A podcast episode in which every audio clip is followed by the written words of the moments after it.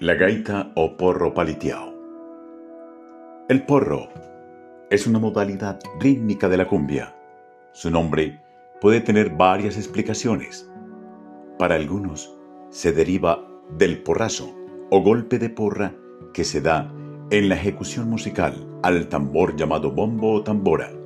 Sin embargo, Aquiles Escalante nos dice que porro se llama un tambor cónico, truncado, de un solo parche. Esto, a nuestro entender, lo identifica con el cununo. Y como dicho escritor llama también curulao al cununo, se indicaría que porro, cununo y curulao serían una misma cosa. Aclaremos esto. Porro como tambor pudo ser la denominación que en el litoral atlántico tuviera el cununo del litoral pacífico.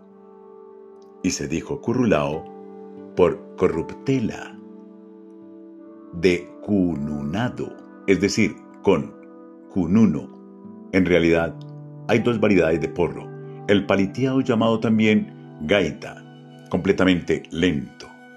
Su nombre lo determina el que en su interpretación y cuando el bombo hace una pausa en los estribillos, se golpea en el aro del bombo con dos palitos que llevan el ritmo a manera de cencerro. Por esto lleva el nombre regional de porro paleteado. Puya o porro tapao. La otra variedad es el porro tapao, llamado también puya, y que se determina porque en su interpretación jamás deja de sonar el bombo, y a cada golpe que se va dando con la porra en un parche, se va tapando el parche opuesto con la mano. Esto es, se oprime este parche opuesto para que no vibre. Y esta presión de la mano se llama regionalmente tapar. De allí el nombre de porro tapao.